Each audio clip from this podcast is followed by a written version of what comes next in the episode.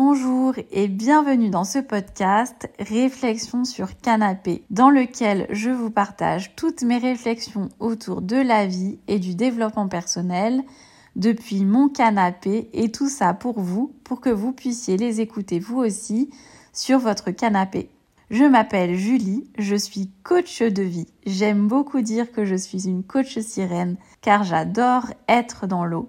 Et dans tous mes épisodes de podcast, je vous accompagne, comme dans mes accompagnements, vers un plus grand épanouissement dans votre vie. J'accompagne toutes les personnes qui se sentent bloquées, qui ne se sentent pas alignées dans leur vie, pour plus d'épanouissement, pour suivre leurs envies et faire tout ce qui leur fait plaisir dans leur vie. À tout de suite!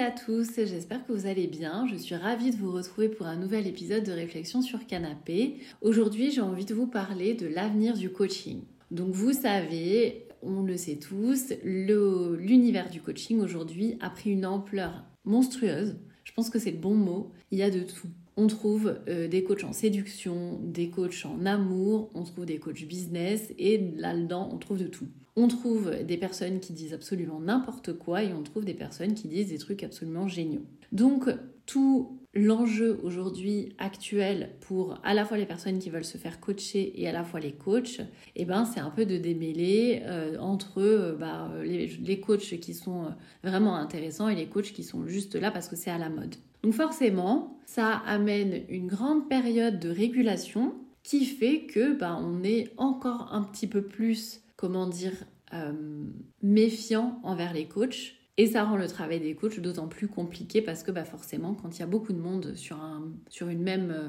sur un même segment, sur un même secteur, et qu'en même temps on a beaucoup de demandes et qu'en même temps on a euh, des mecs sur TikTok qui viennent nous apprendre comment faire pour séduire des hommes ou des femmes, bon bah vous vous doutez bien qu'il y a une grande période de régulation qui s'impose. Et donc forcément un certain scepticisme et une certaine méfiance à, l'égard des coachs. Et je trouve ça parfaitement normal, même si effectivement bah, ça rend le travail du coach plus compliqué. Mais forcément, je pense que comme dans toute euh, fonction, comme dans toute euh, profession, bah, il y a du bon, il y a du moins bon. Et ça amène aussi et ça entraîne aussi à vouloir une certaine forme d'excellence. Et moi, je trouve ça vraiment génial. Et moi-même, j'ai arrêté de coacher il y a un petit moment, je dirais il y a au moins un an. Euh, pas parce que j'avais pas envie de faire ça, mais parce que j'ai eu besoin pour euh, trouver le sens dans euh, ce que j'avais vraiment envie d'apporter au travers du coaching, bah, de trouver le sens de ma propre existence, qui n'est pas toujours une quête facile ou aisée, mais qui en tout cas était important pour moi. Et c'était du coup important pour moi de revenir à ma base. Et ma base, en fait, c'était la respiration, c'était le breathwork. C'était vraiment ça qui, au départ, m'avait donné un élan de partager les choses au monde et avec vous notamment. Et j'ai eu vraiment besoin de faire cette, comme cette espèce de retour aux sources avant de pouvoir retrouver du sens dans le coaching. J'ai pas encore fini ma quête, j'en suis encore en plein dedans. Donc pour l'instant, j'ai pas encore relancé de coaching. Ça viendra. Euh, mais pour l'instant, j'avais vraiment besoin de faire un petit peu cette prise de recul avant de pouvoir revenir au coaching. Quoi qu'il en soit, j'avais envie de vous parler du coaching aujourd'hui parce que j'ai vraiment, je me suis fait des remarques, des réflexions ces derniers jours, ces derniers temps sur le monde du coaching, les coachs de façon générale, parce que bah, aujourd'hui vous êtes euh, un accompagnant, vous avez une activité dans le bien-être et vous voulez accompagner les gens, que ce soit sous la forme du coaching, moi c'est la forme de la respiration, ça peut être n'importe quoi d'autre. En gros, vous avez un métier dans le milieu du bien-être, bah, vous avez des coachs business partout. Et évidemment, bah, c'est assez tentant d'aller voir un coach business et de dire bah voilà écoute euh, aujourd'hui je voudrais faire euh, tel truc pour mon activité. Euh, soit j'ai pas assez de clients je voudrais avoir plus de clients. Soit je me lance et du coup je sais pas trop comment faire. Soit je suis déjà bien lancée j'ai déjà des clients mais je voudrais atteindre tel palier de chiffre d'affaires tel palier de clients telle chose. Je voudrais travailler moins réussir à mieux déléguer dans mon entreprise ou je sais pas quoi. Et ça pullule sur Instagram et partout sur les réseaux de coach business et dans l'absolu, c'est ni une mauvaise chose ni une bonne chose, c'est juste la réalité. Et donc, bah, si vous êtes un peu en galère dans votre activité ou que vous avez envie d'aller au niveau supérieur, bah, vous avez toute une panoplie de coachs que vous pouvez aller voir qui un peu bah, font leur promotion sur, sur les réseaux sociaux et on est un peu perdu. Moi, en tout cas, je sais que je suis perdue parce que j'en ai déjà fait plein des coachings, honnêtement. Et c'est pas que j'ai été déçue parce que je dirais pas forcément que j'ai été déçue, c'est juste que ça m'a pas apporté ce dont j'avais besoin. Euh, parce que ce dont j'avais besoin, c'était ultra spécifique et c'était simplement de prendre le temps pour moi, de comprendre comment je fonctionnais. Et ça, vous avez aucun coach qui peut vraiment vous apporter ça, puisque c'est une démarche tout à fait personnelle qui prend du temps. Et ça, c'est la seule chose que les coachs peuvent pas tellement vous apporter, c'est le temps. Les coachs, ils sont là pour une période donnée. Un coaching, ça dure, je sais pas, 3, 4 mois, 6 mois max. C'est rarement plus. Et en six mois, même si c'est euh, assez long, bah en fait, ça vous donne pas forcément le temps de comprendre comment vous fonctionnez et de vous apporter des clés sur qu'est-ce qui marche le mieux pour vous, de quoi vous avez besoin là maintenant et de trouver bah, finalement euh, le sens dans ce que vous avez, ce que vous êtes et ce que vous avez envie d'apporter. Parce que vous pourrez faire tous les coachings de la terre, vous pourrez faire tous les coachings du monde, trouver votre pourquoi, vous pouvez faire je sais pas combien de discussions. Moi, j'ai fait cet exercice je sais pas combien de fois. En fait, je me suis rendu compte à chaque fois que c'était pas bullshit, hein, mais juste que bah, c'était une réponse à un moment donné et qu'en fait, des réponses, il y en a mille et que mon pourquoi, il peut évoluer et que euh, bah, il est jamais le même. Et donc, si je base mon activité systématiquement sur ce pourquoi qui, à la fois, est en évolution, parce que moi-même, je suis en évolution et en recherche de moi-même, bah, finalement, euh, on trouve jamais quoi en tout cas, on a une réponse qui est une partie de réponse et qui donne pour moi en tout cas vraiment jamais la bonne réponse. Donc mon activité, elle a énormément évolué, elle a euh, testé des trucs, euh, voilà, j'ai fait beaucoup de choses. Et aujourd'hui, j'ai pris ce recul-là, j'ai pris la décision, comme j'en parlais dans certains de mes posts et euh, dans certains, dans mon dernier podcast notamment, là j'ai pris la décision de ne plus travailler pour quelques temps pour trouver ma valeur en dehors de mon travail. Et la remarque que j'ai envie de faire par rapport au milieu du coaching, c'est que je pense et je dirais que c'est pas forcément le coaching en fait, je dirais que c'est de façon plus générale l'activité d'entrepreneur. Euh, donc en fait, ça peut être euh, dans le milieu du coaching ou dans n'importe quel autre, euh, dans n'importe quel autre secteur du bien-être, voire même peut-être au-delà du bien-être. Je sais pas. Peut-être que ça s'applique finalement à tous les entrepreneurs, pas uniquement les gens du bien-être. Quoi qu'il en soit, la prise de conscience que j'ai eue, c'est que ce qu'on dit aujourd'hui, moi, ce que je vois beaucoup aujourd'hui pour, enfin, des personnes qui ont développé leur entreprise euh, et, aborder comme sujet, c'est que elles ont dû prendre toutes les casquettes. Et c'est vrai, je veux dire, quand on est auto-entrepreneur et qu'on développe sa propre prise, on est obligé à la fois d'être comptable, à la fois d'être euh, responsable de l'entreprise, donc euh, chef d'entreprise, à la fois d'être juriste, à la fois d'être dans la communication, à la fois d'être spécialisé dans le marketing, à la fois dans la communication digitale et dans tout le reste. Et en particulier aussi dans euh, bah forcément l'activité qu'on propose. Donc si c'est du coaching dans le coaching, si c'est euh, dans un autre milieu du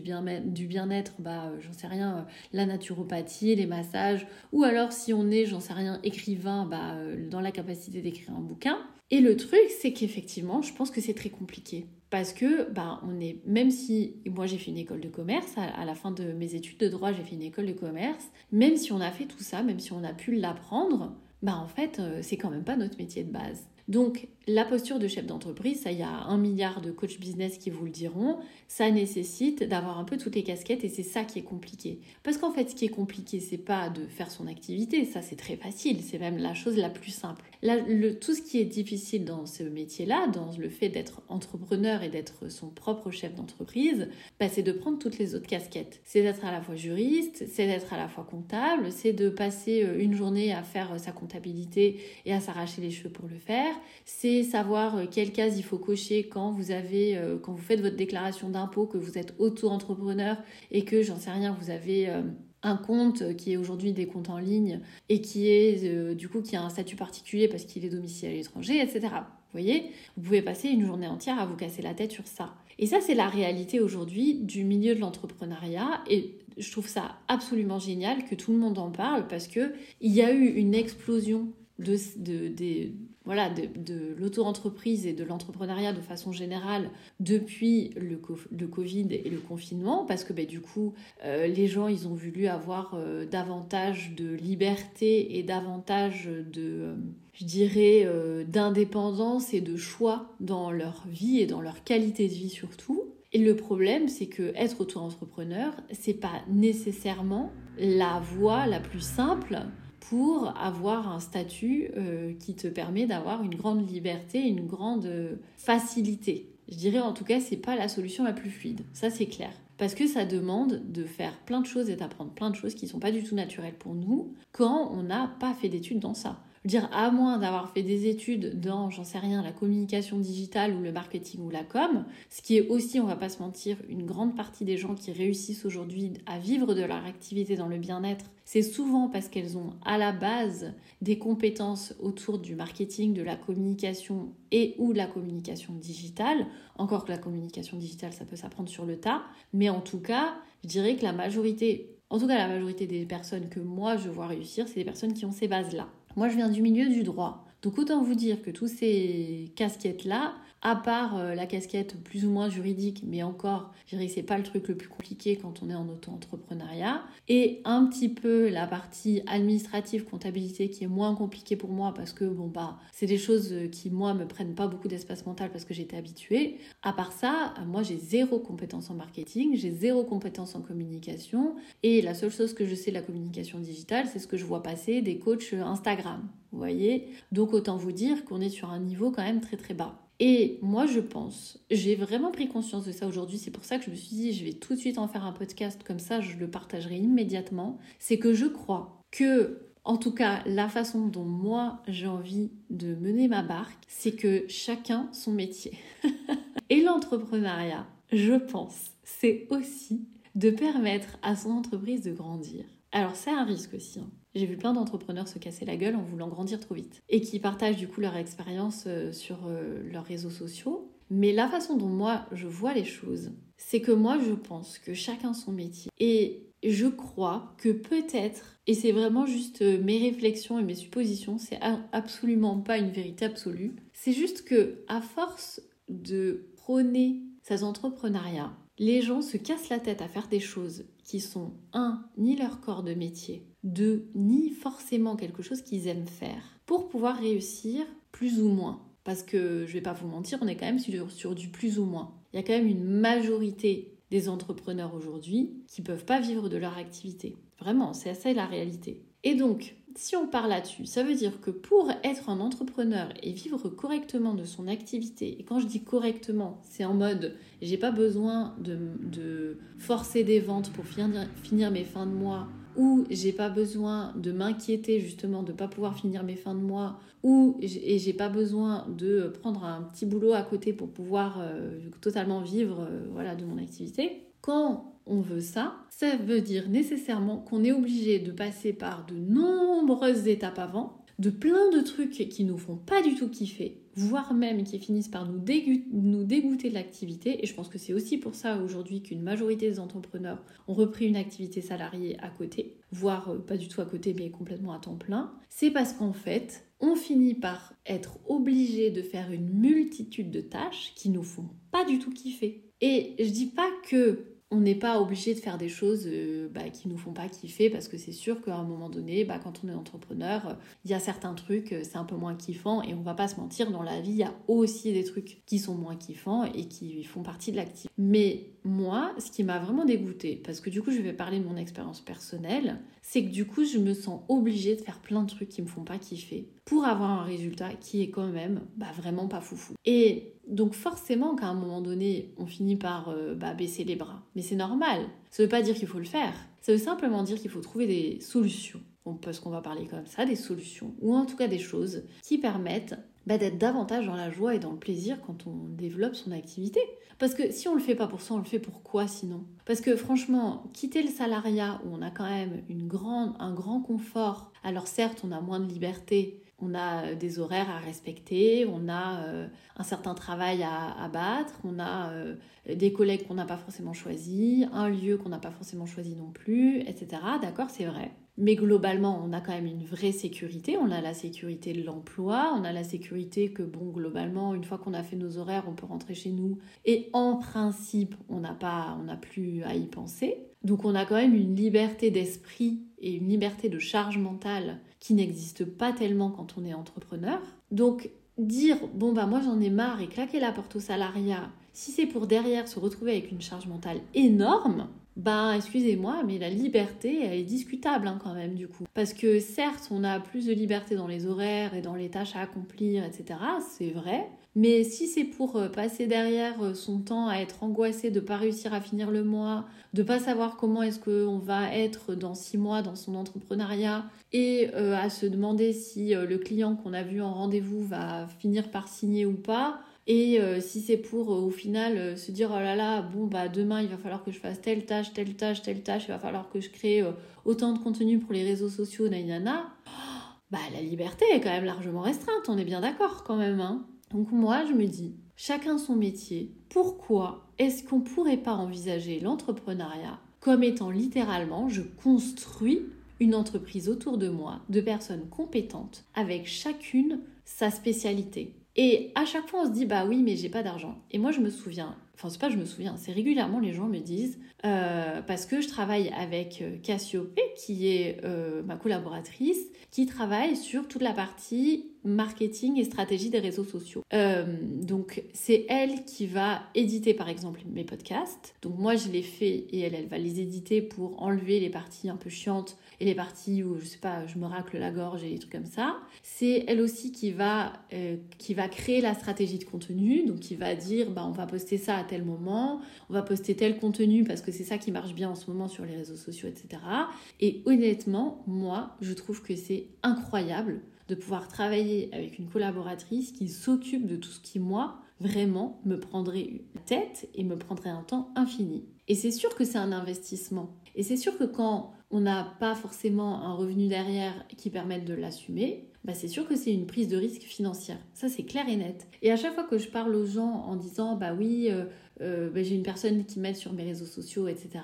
Et ces gens-là me disent, ah, c'est trop bien, moi, euh, quand je pourrais me le permettre, ça serait trop bien. Moi, j'ai envie de dire l'inverse en fait. Mais pourquoi on ne pourrait pas se le permettre tout de suite? C'est sûr que financièrement, il y a un calcul à faire, on est bien d'accord. Et on ne peut pas se permettre tout de suite d'embaucher 12 personnes. C'est vrai que c'est dangereux. Contre, on peut créer, je dirais, une forme, et je le dis comme ça, hein, ça veut pas dire que je l'ai fait. Hein. Je, je, dis, je lance juste l'idée comme ça. Je dis juste, mais pourquoi est-ce qu'on ne pourrait pas tout simplement envisager l'entreprise comme étant vraiment une entité avec des personnes qui vont à chaque fois avoir leur propre spécialité et estimer que son rôle de chef d'entreprise, c'est justement de faire en sorte que ces personnes, elles créent suffisamment de valeur au sein de l'entreprise pour que ça génère du chiffre d'affaires, pour qu'on puisse avoir l'argent pour les payer. Et que du coup, sa propre posture de chef d'entreprise, c'est une posture de euh, gérer ces personnes-là, manager ces personnes-là et euh, du coup de pouvoir créer une, une vraie entreprise, pas juste une auto-entreprise. Et je, me demande, et encore une fois, c'est juste une réflexion, je me demande si ça serait pas ça vraiment l'avenir de l'entrepreneuriat aujourd'hui tel qu'on le connaît. Parce que en ayant cette posture de chef d'entreprise qui est vraiment celle du chef d'entreprise de genre je vais aller chercher les compétences là où elles sont et je m'appuie sur ces compétences pour créer de la valeur qui va apporter quelque chose à mes clients. À ce moment-là, moi, je peux aussi me concentrer sur ce qui, moi, me fait kiffer. Et je pense pas que tout le monde soit fait pour ça, parce que manager, c'est quand même un sacré challenge. Ça demande de faire euh, avec plein de personnalités différentes et d'être vraiment très clair sur là où on a envie d'aller. Donc c'est un vrai challenge et je pense pas que ça soit fait pour tout le monde. Néanmoins, je me demande si l'avenir du coaching ou en tout cas l'avenir de l'entrepreneuriat, ça passerait pas vraiment par là. Et encore une fois, c'est vraiment des réflexions que je balance un peu comme ça, des pistes de réflexion. Je dis pas que c'est quelque chose de systématique ou que ça va être parfait ou que c'est le modèle qui va fonctionner ou quoi. C'est juste que moi, je me dis, aujourd'hui, je sens que si mon entreprise, elle en est au stade où elle en est, c'est parce que je n'arrive pas encore à l'heure actuelle à prendre cette posture de chef d'entreprise et à me dire que moi je n'ai pas ces compétences-là et je n'ai pas envie de les acquérir. Je pense que ça demande énormément d'honnêteté envers soi-même que de dire je n'ai pas envie d'acquérir ces compétences. Moi, je suis très claire avec ça. Je ne veux pas avoir des compétences en marketing, je ne veux pas avoir des compétences en communication digitale. Je ne veux pas parce que je n'ai pas envie de passer mon temps à devoir faire ça. Parce que ce que j'ai envie de passer mon temps à faire aujourd'hui, c'est de créer une synergie avec des personnes avec qui on va avoir un même objectif, qui va être de faire chacun ce qui nous plaît dans un cadre qui nous permette de nous faire kiffer et du coup de pouvoir créer quelque chose qui est plus grand que soi et qui est comme une grande co-création entre des personnes différentes avec comme un chef d'orchestre au-dessus qui est là pour euh, diriger un peu tout le monde. Et voilà, c'est juste une piste de, réflexion que j'ai envie de balancer un peu comme ça. Je pense que ce podcast, il va s'arrêter ici parce que j'ai pas envie de forcément euh, creuser euh, plus sur d'autres sujets. J'ai juste envie de poser ça là comme une sorte de réflexion pour tous les entrepreneurs de est-ce que là aujourd'hui, ce que vous faites, ça vous fait kiffer? Si ça vous fait kiffer, mais c'est magnifique. Et dans ce cas-là, continuez dans cette direction. Et dès que vous pouvez, sur les trucs qui vous font moins kiffer, vous pouvez vous faire aider. Par contre, si vous êtes aujourd'hui dans la posture de je trime toute la journée, trime à faire plus de choses qui me font pas kiffer que finalement de choses qui me font kiffer, est-ce que vous pensez que vous pouvez envisager une autre façon de faire les choses où vous feriez venir à vous non pas des clients, mais des collaborateurs pour essayer de créer un truc qui va finalement devenir plus grand, plus beau que si vous étiez juste là à trimer toute, votre journée. Je vous remercie de vous avoir écouté. Si vous avez des remarques à me faire, des retours, peut-être que vous avez des retours d'expérience, peut-être que vous avez lancé une entreprise que vous avez fait euh, entrer des collaborateurs et que ça n'a pas fonctionné, dans ce cas-là, je suis hyper preneuse de vos retours. Peut-être que ça va vous faire réfléchir sur votre façon aussi de faire les choses. Peut-être que ça va aussi simplement vous faire prendre conscience que la façon dont vous menez votre business aujourd'hui, elle vous plaît pas forcément. Et dans ce cas-là, bah, je suis hyper intéressante des clés que vous aurez comprises et des clés que vous aurez peut-être trouvées parce que peut-être que vous allez avoir d'autres idées vous-même par rapport à ce que je vous partage, parce que c'est le but aussi. Et dans ce cas-là, vraiment, n'hésitez pas à me le partager parce que je trouve que c'est hyper enrichissant et ça vient nourrir le débat. Je vous souhaite euh, une très belle fin de journée et je vous dis à tout bientôt.